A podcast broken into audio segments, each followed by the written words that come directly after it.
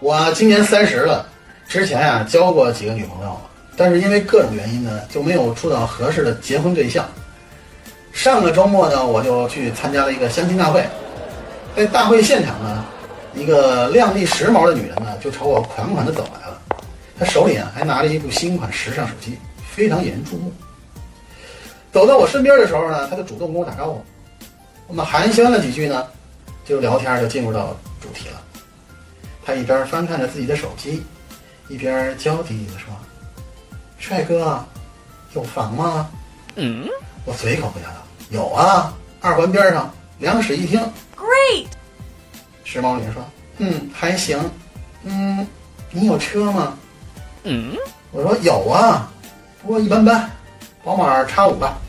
哇哦，不错嗯，他又问：“你在哪家公司上班呀？”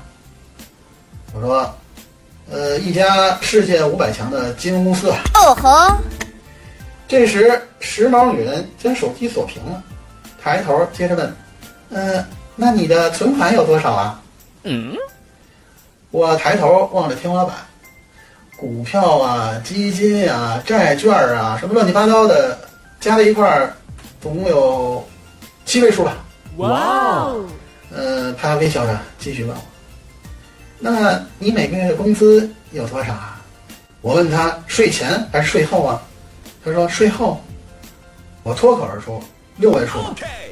这时他笑逐颜开地说道：“嗯，挺好，挺好，我非常满意。”说着，他还娇羞地用他纤纤的玉手在我的肩头轻轻地拍了一下。